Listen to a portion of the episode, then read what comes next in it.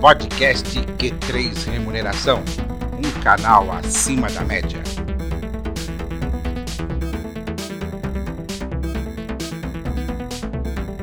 Olá, você profissional de gestão de pessoas e especialmente de remuneração. Depois de uma temporada de cobertura dos principais eventos de RH, o podcast Q3 Remuneração, um canal acima da média, está de volta com as tradicionais entrevistas. Lembrando que o podcast Q3 Remuneração é um oferecimento da RH Plus, referência em remuneração, a consultoria que não fecha negócios, abre relacionamentos. Eu sou Vanderlei Abreu, jornalista especializado em recursos humanos, e comigo está Matheus Oliveira, idealizador do Q3 Remuneração e sócio-diretor da RH Plus, que vai dar alguns recados antes de iniciarmos o nosso programa. Olá, Matheus. Olá, Vanderlei. Depois de um, de um longo período, estamos aqui de volta, né? cumprindo aí a, a, os nossos projetos pelo Brasil, inclusive pela América. Aí fechamos dois grandes projetos na Argentina. Aí, depois de, de um ano, aí estamos na, em fase de finalização. É uma experiência bastante interessante. E é, em relação aos nossos cursos na Academia da Remuneração, Sucesso total no ano de 2023. E o pessoal que está interessado em fazer os nossos cursos aí para 2024, nós estamos reprogramando a grade e em breve estaremos fazendo a divulgação é, é, do nosso calendário para 2024, com foco em remuneração fixa e em remuneração variável, tá? E hoje nós temos aí alguns amigos aí para estar tá falando de um assunto aí que é, é bem interessante, e aí eu vou deixar para que você faça a introdução, Vanderlei.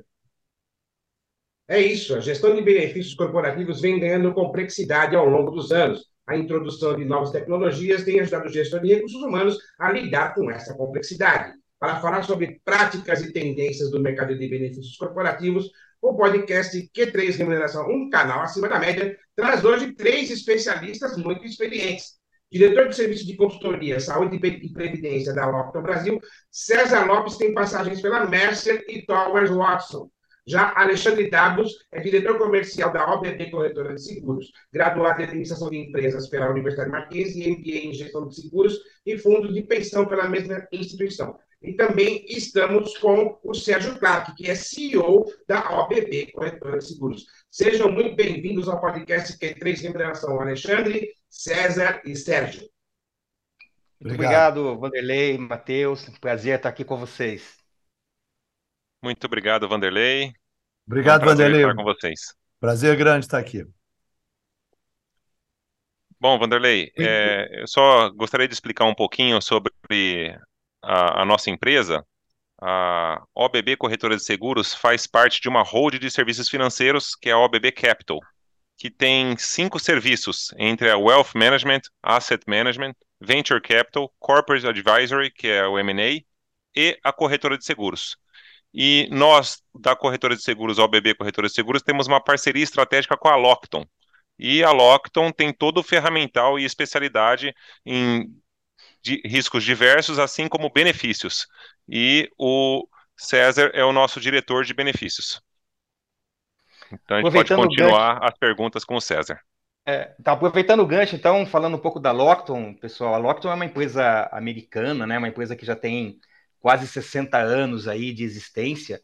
É, é uma empresa que a sede dela fica no Kansas, né? É uma empresa de dono ainda, o sobrenome Lockton é da, da família que criou o negócio, né? Isso há quase 60 anos atrás, né? É, a gente tem atuando, vem atuando no mercado brasileiro já há alguns anos, né? sempre apoiando as empresas é, em diversos segmentos relacionados a, não só a benefícios, né? Eu lidero a área de consultoria de benefícios, mas a Lockton ela consegue hoje ajudar nossos clientes, seja nas questões relacionadas a benefícios, a gestão de benefícios, consultoria atuarial, a, consultoria de redesenho de programas de benefício, mas também num pilar que nós chamamos aqui de Risk Solutions, né, que são os seguros, os grandes seguros que as corporações necessitam, como incêndio, transporte, seguro garantia. Então, uh, o nosso leque de atuação é grande, razão pela qual a gente tem essa parceria aí com a OBB, né? A gente acaba se complementando, né, naquilo que o nosso cliente necessita, voltado às questões de investimento, a questões fusões, aquisições, que eles atuam muito bem nisso. E por outro lado, a gente consegue apoiar os clientes deles, né, às vezes clientes comuns, que tem essas necessidades específicas aí relacionadas, seja a seguros, né, que a gente chama de property e casualty, que o mercado conhece com esse nome, né, ou nas questões voltadas a benefícios. Então, essa pequena introdução aí sobre, sobre Lockton, tá? Sérgio, quer falar alguma coisa, Sérgio? Aproveita que a palavra é sua aí. Tudo, estava no mudo. Bom, é um prazer grande, quer dizer, eu como CEO da OBB Corretora de Seguros, também tenho muito prazer estar aqui com vocês.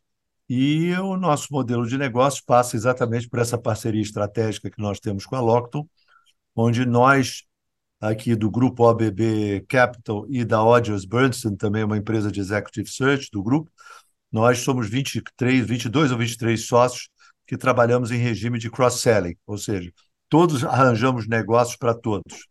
E quem arranja, então, obviamente, tem sempre um finder's fee, né, sem dúvida nenhuma, e, e com isso a gente vai, vamos nos motivando mutuamente. E esse modelo de negócio tem, tem tido um, um apoio muito bom da Lockton, porque a Lockton nos fornece todo o ferramental e, o, e a mão de obra necessária para o placement, trazendo uh, o melhor custo-benefício das apólices seguro para os nossos clientes. Então, é um prazer muito grande estar aqui e, obviamente, a, a área de benefícios é, sem dúvida nenhuma, o nosso principal foco da, que será da, da, da OBB Corretora. Isso, só para dar uma introdução. Obrigado. Maravilha. César, é, Hoje se fala muito em benefícios corporativos e a gente sabe que é, é, o impacto do benefício na remuneração total é muito importante, né? Eu, como consultor de, de remuneração há 33 anos, contatos aí com empresas pequenas, médias e de grande porte, a gente vê que é, esse assunto ainda ele é mal explorado pela área de recursos humanos, né? Se vê muito a questão é, financeira mas não efetivamente é, é, é, o benefício em si para o colaborador. Né? O colaborador sabe que a empresa tem, né? E às vezes até muda de emprego por causa de ter ou não o benefício, né? Isso, isso, é, isso, é, isso é muito interessante, mas ainda é um assunto mal explorado dentro das organizações, né? Mas independente disso, eu queria saber quais são as vantagens de uma empresa em ter os benefícios corporativos. Né? E se investir em benefícios corporativos garante, de fato, um melhor engajamento dos colaboradores. Ah, Matheus, as vantagens são muitas, né? É, como você comentou, né? O, o pacote de benefícios hoje ele tem um peso importante quando a gente analisa a remuneração total, principalmente para os funcionários de mais baixo salário, né? Muitas vezes, quando você coloca lá o salário base, benefícios, bônus, para esse pessoal mais de suporte, o peso do benefício ele é muito alto, diferente de um executivo que muitas vezes está mais alavancado em bônus, em remuneração de longo prazo e tudo mais. Mas assim, além das questões que todo o mercado comenta, né, que é realmente atração, retenção, hoje dificilmente você vai atrair um profissional, né, é, um talento, se você não tem um bom programa de benefício. Muitas vezes, mesmo pagando salários até acima da média, né, na hora que você põe no lápis a conta, né, hoje um, um plano de saúde, né, um, um, um, plano de previdência, muitas vezes o car policy, o carro para executivo, tudo isso conta na hora de analisar. Então, quando a gente fala né, das vantagens, você tem as vantagens, obviamente, de você poder atrair e reter, né, porque a gente sabe que se você perde talento, você tem o investimento que você fez na contratação, em treinamento, isso você perde, né? Então, você reter talento e você tá com essa força de trabalho, né? É, engajada, porque entende que a, que a empresa está realmente oferecendo para ele bons programas de benefício faz toda a diferença, inclusive na produtividade, né? Você tem menos absenteísmo, porque imagine você, se você não tem um plano de saúde, o seu funcionário tem que ir para a fila do SUS acordar às 5 horas da manhã para poder marcar uma, uma, uma consulta, uma cirurgia para daqui seis meses. Então você tem todo um, né, um, um ambiente aí, né, que faz com que seja muito vantajoso, seja para o empregado, seja para o para o colaborador os, os, programas de benefício. Facilita também, muitas vezes, as discussões com o sindicato, né? Porque quando você tem. A gente sabe que o, o sindicato ele vai brigar cada vez mais por melhores salários, por melhores programas mas uma empresa que tem bons é, programas de benefício consegue negociar bem, né? Porque consegue demonstrar para o sindicato, olha, eu estou cuidando aqui do, dos empregados. E tem aspectos também que são tributários, sabe, Matheus? Hoje às vezes você. A gente fala muito isso, principalmente com, com empresas multinacionais que estão fazendo startup no Brasil, né? A primeira reação é: ah, eu não vou dar benefício, vou, vou dar em salário. Meu amigo, para cada um real que você dá em salário, basicamente você dobra o teu custo, né? Por causa de impostos e um monte de coisa. E você vai pagar é, um imposto sobre a folha, sobre todo esse montante aqui. Então, muitas vezes, a questão tributária, na hora que você coloca na balança, faz todo sentido. Eu estou usando melhor o dinheiro, né? Eu estou é, é, entregando para o meu, meu funcionário e, obviamente, melhorando toda a qualidade de vida dele. Então, só tem vantagem, não tem desvantagem nenhuma aí, não, tá? Antes do Vanderlei fazer a, a, a, outra pergunta, eu só queria complementar aí com relação a se tanto a Locton quanto a OBB, vocês é, é, apoiam as organizações no processo de comunicação dos benefícios, porque eu acho que é uma grande falha, né? Aí no caso do RH, de não saber comunicar para os seus colaboradores qual é o impacto que tem esses benefícios na remuneração total. Vocês dão esse tipo de apoio ou vocês implantam e deixam por conta do RH? Não, é, bom, falando aqui pela Locto, é, a gente dá esse apoio sim, né? Existe ainda muita coisa para fazer nessa área, Matheus. O que, que a gente vê, né? Normalmente você comunica o programa de benefícios quando você contrata a pessoa. Então a pessoa entra na empresa, tem aquele, aqueles dias a gente chama de welcome, né? O funcionário está chegando, então fala da cultura da empresa, fala de uma série de coisas e comunica ali é, de forma às vezes muito macro o programa de benefícios. É, o que a gente sempre insiste né, para as empresas, e infelizmente não são todas que fazem isso, mas tem empresas que têm isso mais é, já de uma forma já mais profissional, é você, inclusive, fazer o que a gente chama aqui de um extrato da remuneração total. O funcionário muitas vezes não sabe quanto custa para a empresa o, o, plano de saúde, né, o plano de previdência. Então, quando você coloca isso no. O americano tem uma palavra que é o statement na remuneração total. E, opa, peraí, sabe aquela quadra que você joga bola aí no, às quartas-feiras, que é a empresa que paga? Olha quanto custa, né? Então, quando você coloca tudo isso numa, no, e divulga isso a cada seis meses, a cada um ano, isso tem um poder muito grande, sabe? E a comunicação, Matheus, também, ela é muito importante, principalmente quando. Eh, vamos falar aqui de plano de saúde, né? Quando acho que certamente dos benefícios que são que tem uma maior complexidade de administração, muitas vezes a, as empresas contratam, divulgam, mas é, depois não falam mais que tipo de, de consumidor de plano de saúde ela gostaria que eles fossem, né? Estou te entregando aqui uma carteirinha, mas não é um cheque em branco. A, sua, a, sua, a forma como você usa vai trazer consequências, seja para mim, seja para você, se, se você participa do custeio desse benefício. Então, comunicação é chave, a gente apoia, temos sim uma área aqui na Locton, né, de, de especialistas de, de comunicação de benefícios. Então, muitas vezes a gente faz vídeos, né, a gente faz vídeos para sobre demanda, a gente tem aqui nossa área médica que sempre publica materiais de conteúdo médico, a gente tem uma parceria muito grande com a C Camargo, né, que é um parceiro da Locto, e ele também é, divulga os materiais que ele produz lá sobre câncer, eles nos autorizam a divulgar para os nossos clientes. Então, tem muita coisa que a gente faz de comunicação. Fora, por exemplo, quando uma empresa faz um grande redesenho e precisa comunicar as mudanças, a gente faz as comunicações em fábrica. Eu já fiz, já fui para turnos de fábrica, entra uma turma, a gente faz a, a divulgação, né? É, prepara materiais. Então, isso é uma, é uma, uma área aqui nossa, né? E a gente tem muita expertise em relação a isso, tá? Bom, eu queria também falar uma coisa, o Matheus e Vanderlei, que eu trabalho em seguros, sou corretor de seguros há 53 anos, tá? E, obviamente, para trabalhei, tive muitos clientes na área de benefícios e implantei dezenas de empresas nessa área.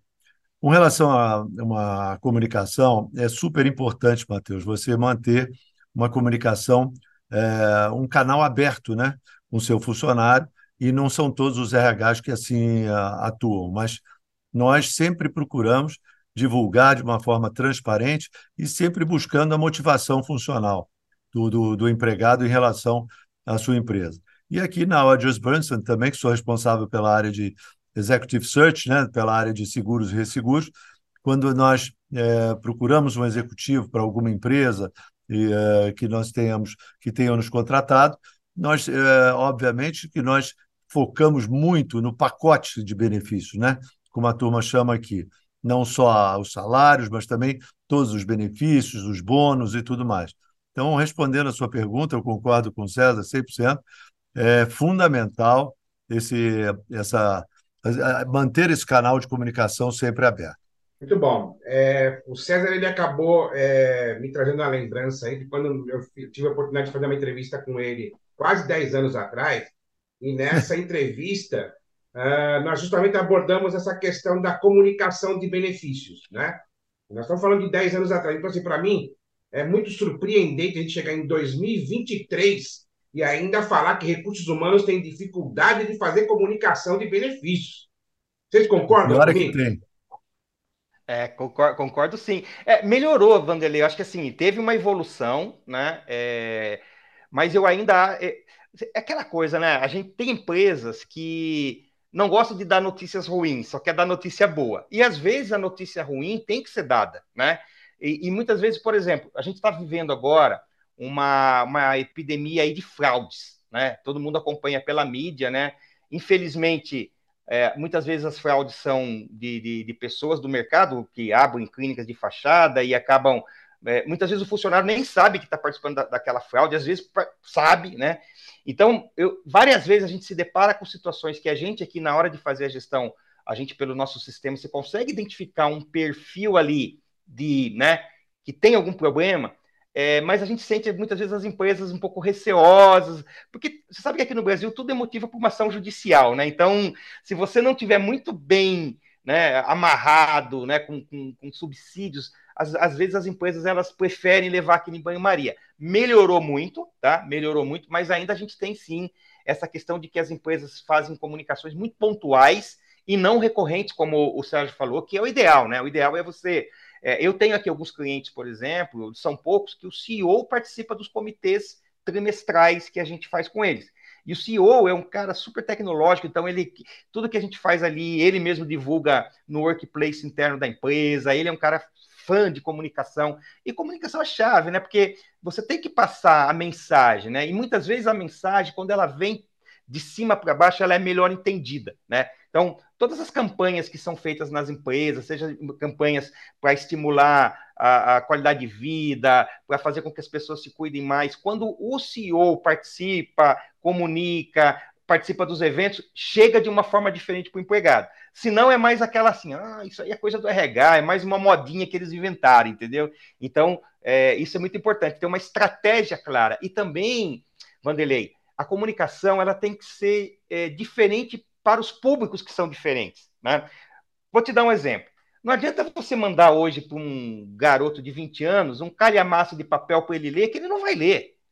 Esse cara ele vai pegar aquilo, vai, vai jogar na, na gaveta, ele não vai ler. Esse cara está acostumado a ir lá na, na internet, né, a ver no aplicativo. Já um baby boomer como eu, por exemplo, eu, eu gosto de ler. Eu, eu imprimo, gosto de ler, fazer anotação. São estilos diferentes. Então, as organizações hoje elas têm que modular a comunicação em função do público que ela tem.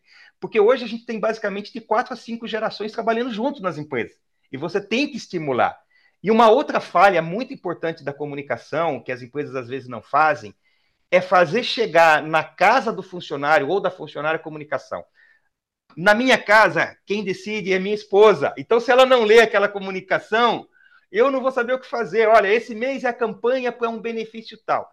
Quem vai ler aquilo com cuidado, dizer se é bom ou não, faz upgrade, muda para cá, para lá, é minha esposa, né? Então, muitas vezes a comunicação para no funcionário que engaveta aquilo e aquela informação que a empresa quer, né? Por exemplo, de um uso consciente do plano médico, né? Eu quero transformar usuários do plano em, em parceiros do plano de saúde, não chega para os dependentes. Então, é uma outra forma também de olhar a comunicação, tá? Hoje existe um, um certo tabu, né? Ainda existe um certo tabu com relação a benefícios corporativos, né? Ó, benefícios corporativos são costumam se dizer que são somente para as grandes empresas e para as multinacionais. É, como é que vocês veem essa situação? Como é que está o mercado de benefícios corporativos no Brasil?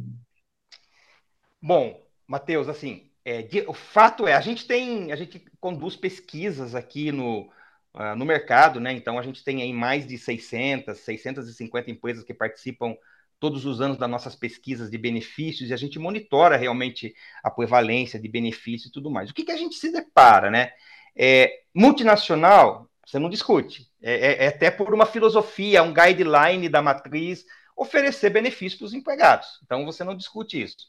As grandes empresas nacionais também, você também não discute. Você vai encontrar programas de benefícios bem estruturados.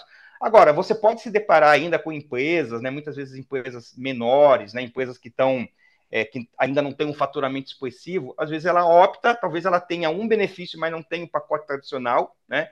Então, assim, é, de fato, você tem empresas que não conseguem ofertar, empresas, por exemplo, que não têm lucro, né? Muitas vezes, você, porque uma, uma das, das abordagens que você tem com benefícios é você poder usar o investimento que você faz em benefício como despesa operacional. Então, aí você acaba reduzindo a carga tributária. Agora, se a empresa não tem lucro, ela acaba muitas vezes não tendo espaço para esse item, né?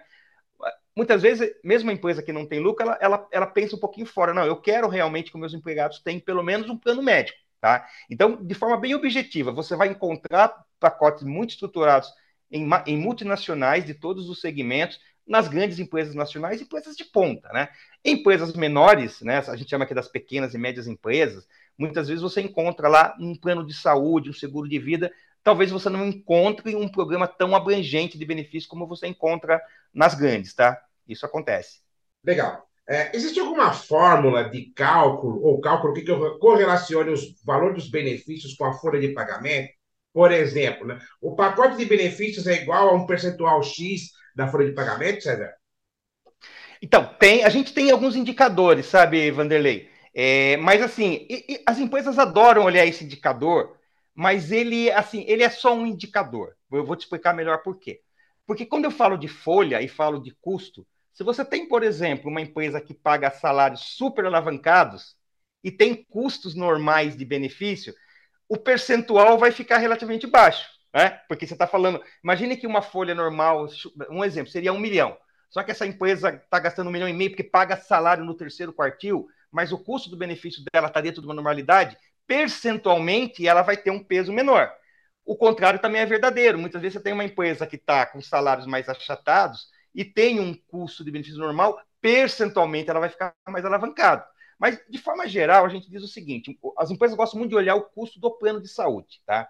Hoje, né, de acordo com os nossos acompanhamentos aqui, a, o peso do benefício saúde, que é o segundo maior custo depois da folha de pagamento das empresas, é o plano de saúde. Tá? É, você pode até falar, ah, mas em algumas empresas o vale alimentação, mas são coisas diferentes, tá? Então, o benefício que ele é por liberalidade, né? Tirando alguns segmentos que o sindicato eh, conseguiu colocar lá no acordo coletivo, a obrigatoriedade de oferecer um plano de saúde, mas não é muito comum. Via de regra, o benefício de assistência médica ele é uma liberalidade da empresa. Tá? Então, quando você compara esse custo do plano médico com a folha sem encargos, isso representa entre 13% e 15% da folha. Tá? Isso é um indicador que as empresas monitoram. Tá? E, e isso é bem curioso essa pergunta, porque você, a gente vai falar, talvez, aqui durante o nosso bate-papo, um pouco sobre inflação médica. Né? A gente está tendo inflação médica bem alavancada. Se a gente, atuarialmente, se você faz uma projeção né, de quanto que vai ficar esse peso do plano médico na folha daqui a 30 anos, se nada for feito, ele vai chegar a 40%. Imagine o, o, plano de saúde se tiver, continuar tendo essa evolução de crescimento de 15%, 20% ao ano. E a folha não cresce isso, a folha vai crescer o IPCA mais 1% real, meritocracia. Então, se você pega algo que está crescendo 15% a 20% ao ano e outro lado crescendo 5% ao ano, olha como é que esse descasamento vai ser ao longo do tempo. Então, lá em 2040, 45, esse, esse benefício vai representar cerca de 40% da folha. Por isso que muitas empresas hoje fazem redesenhos, é, fazem downgrade de plano médico, porque tem que ir para um modelo mais barato, porque tem que, de uma certa forma, controlar esses custos, tá? Então, esses são os indicadores. Os outros benefícios, né? Que são assim gerais, como seguro de vida, odontologia, isso não representa tanto percentualmente, tá? O que é o peso maior mesmo é o plano de saúde, e aí um bom, um bom indicador é esse entre 13% e 15% da folha. Vou só pegar um gancho no que você está falando, César. É, a última informação que eu tive sobre esses custos de, de, de benefícios em relação à folha data de 2011. E o, e o valor era 13%. Né? E você está me falando que hoje, depois de tanto tempo, a, a variação é de 13% a 15%, ou seja, não é um crescimento significativo. Né? Mas, mas olha o que aconteceu nesses anos, o que, que as empresas fizeram, né? para reduzir esse custo, né, para que ele não Sim, tenha tido. Sem, esse, esse sem dúvida. É, é, Esse é um outro efeito, né? Ou seja, é. você acabou de explicar agora. É, é. As empresas fizeram muito downgrade, né? para poder manter um equilíbrio em relação a, a esse valor. A, a RH Plus, quando faz pesquisa salarial, ela tem um, a gente tem um, um, um, cenário que é um cenário de benefícios que a gente chama de benefícios quantificáveis, onde a gente compara cinco benefícios que têm maior prevalência no mercado do meu cliente com aqueles clientes que eles, eh, com, com as empresas que eles querem se comparar. A gente compara aí é, assistência médica, assistência odontológica, seguro de vida, vale refeição e vale alimentação. Porque isso praticamente todas as empresas dão. Né? Uhum. O, o, a, a, o nosso índice de prevalência aqui que a gente conhece no mercado é acima de 95% para esses cinco benefícios. Então a gente consegue fazer uma comparação. Mas como você bem disse, dependendo do tamanho da sua folha, o percentual ele pode ser maior ou menor não é? Exato. exato. Mas é, é, eu quis trazer esse paralelo aí porque é bem interessante, né? Ou seja, depois de tanto tempo, o percentual continua muito, muito parecido. E tem um comentário adicional, Matheus, também, que não sei, é, depende muito. É, eu vi, muitas vezes as, as, empresas respondem essa pergunta de forma equivocada na nossa pesquisa, porque a gente, a gente deixa muito claro, né? Eu quero com a folha de pagamento sem encargos. Às vezes as, as empresas eles fazem essa conta e considera a folha cheia, com encargos. Isso, isso acaba desviando um pouco a amostra, sabe? A gente às vezes tem que ligar para a empresa e falar: escuta, ah, desculpa, eu realmente é, não tirei os encargos, porque esse indicador é a folha base. Porque se você é. comparar encher com os encargos, obviamente que esse percentual vai cair bastante, né? É, exatamente, ou seja, é, é, a folha sem encargos e a parte empresa. Né? Se existir participação, a gente tira fora para poder fazer o cálculo. Exatamente, exatamente. Mas houve sim muito, muito downgrade ao longo do tempo. Você teve, por exemplo, muito movimento de, de, de empresas que saíram do. A gente vai falar, talvez, aqui durante o nosso bate-papo, mas você tem modelos e modelos de operação de plano de saúde. Você tem desde as medicinas de grupo, que são operadoras mais verticalizadas, com rede própria, que tem um ticket médio menor quando você compara com uma operadora que tem uma rede que é, que é referenciada e não credenciada, que tem reembolso. Então, as empresas se movimentaram muito no, no, nesses anos todos aí para poder controlar. E, e, e até hum. porque, Matheus, um, um, ponto importante nessa nossa discussão é que a lei de saúde trouxe uma obrigação para as empresas que elas não tinham antes, que é a extensão de plano médico para demitidos e aposentados em algumas situações. Né? Então, quando você tem, por exemplo, o empregado que contribuiu de forma fixa mensal para o plano, quando ele se aposenta, de acordo com os artigos 30 ou 31 da lei, lá 965698, ele tem o direito de permanecer no plano. E isso gerou muitos liabilities, muitos passivos para as empresas. Então, a forma de reduzir esse passivo foi também mudar o custo, né? Porque aí, quando você tem um custo menor, mesmo que você tenha um custo não desejado, né, do ponto de vista assim, olha, não planejei ter esse custo com o aposentado, é uma obrigação legal você acaba reduzindo um pouco esse passivo. Então, muita coisa aconteceu aí nesses últimos 10 anos aí no mercado de, de saúde, principalmente, sabe? Aproveitando o gancho é, é, é do que você está falando, o que, que, é melhor, plano de saúde ou seguro saúde? Então, vamos lá. É, do ponto de vista legal, não existe diferença, né? Então, assim, é, o plano de saúde e o seguro saúde, eles têm as, basicamente as mesmas é, coberturas do ponto de vista de Agência Nacional de Saúde. Tem que cobrir o rol mínimo, né? Tem que ter todas as, aquelas garantias, todas as obrigações que uma seguradora tem, uma, uma medicina de grupo também tem, né? Então, assim, basicamente você não tem essas, essas diferenças. O que tem de diferenças é que a seguradora ou, ou seguro saúde, né? Ele, por, por ser seguro, ele já tem que ter reembolso, porque o conceito do seguro é você indenizar alguém, né? Então você paga por algo, tem um sinistro e é indenizado. Eu, quando comecei a minha carreira no mercado de saúde, lá em 83, né, quando o Bradesco lançou o plano de saúde dele, lá em 1983, eu comecei minha carreira lá, os produtos eram só de reembolso, não existia rede credenciada. Rede credenciada foi um troço que veio depois, que tinha nas autogestões, né, que já, já Volkswagen, aquelas autogestões já tinham, mas os, as seguradoras não trabalhavam com rede credenciada, elas tinham um produto de indenização ó, até tanto te reembolso tanto, tem um teto máximo aqui. Depois que entrou a rede credenciada, que obviamente isso barateou, né? Porque você tem uma negociação com um médico credenciado diferente da negociação que um particular você não tem negociação, ele cobra o que ele quer. Então, assim, do ponto de vista de comparação, o, o seguro saúde ele provavelmente vai ter uma rede mais abrangente, né? Porque ele vai ter que estar tá em, em mais espalhado, né? diferente de, uma, de um plano de saúde que muitas vezes ele é de uma cooperativa médica ou de uma medicina de grupo, como uma Mil, né, uma Golden Cross, que eles têm uma rede própria, então eles tentam canalizar os atendimentos nos recursos próprios deles. Esse é, esse é o segredo da operação. Né? Quanto mais pessoas usarem a, a, a, minha estrutura, que eu conheço os meus custos fixos, menor é o custo, tá? Então, a diferença está aí. Muitas vezes a seguradora consegue ofertar uma cobertura adicional, né? Aquela, ah, eu te dou uma remissão, né? Que, que quando falecer o titular, o, os dependentes podem ficar cobertos por mais um, dois anos. Então, você tem algumas particularidades no, no, no seguro-saúde que são diferentes do plano de saúde, mas do ponto de vista de cobertura, não há diferença, tá? Não há diferença. O que você tem aí são modelos de operações que são diferentes. Perfeito. Bom, gente, vamos fazer um pequeno intervalo e voltamos daqui a pouco. Não saia daí. Até já. Podcast Q3 Remuneração um canal acima da média.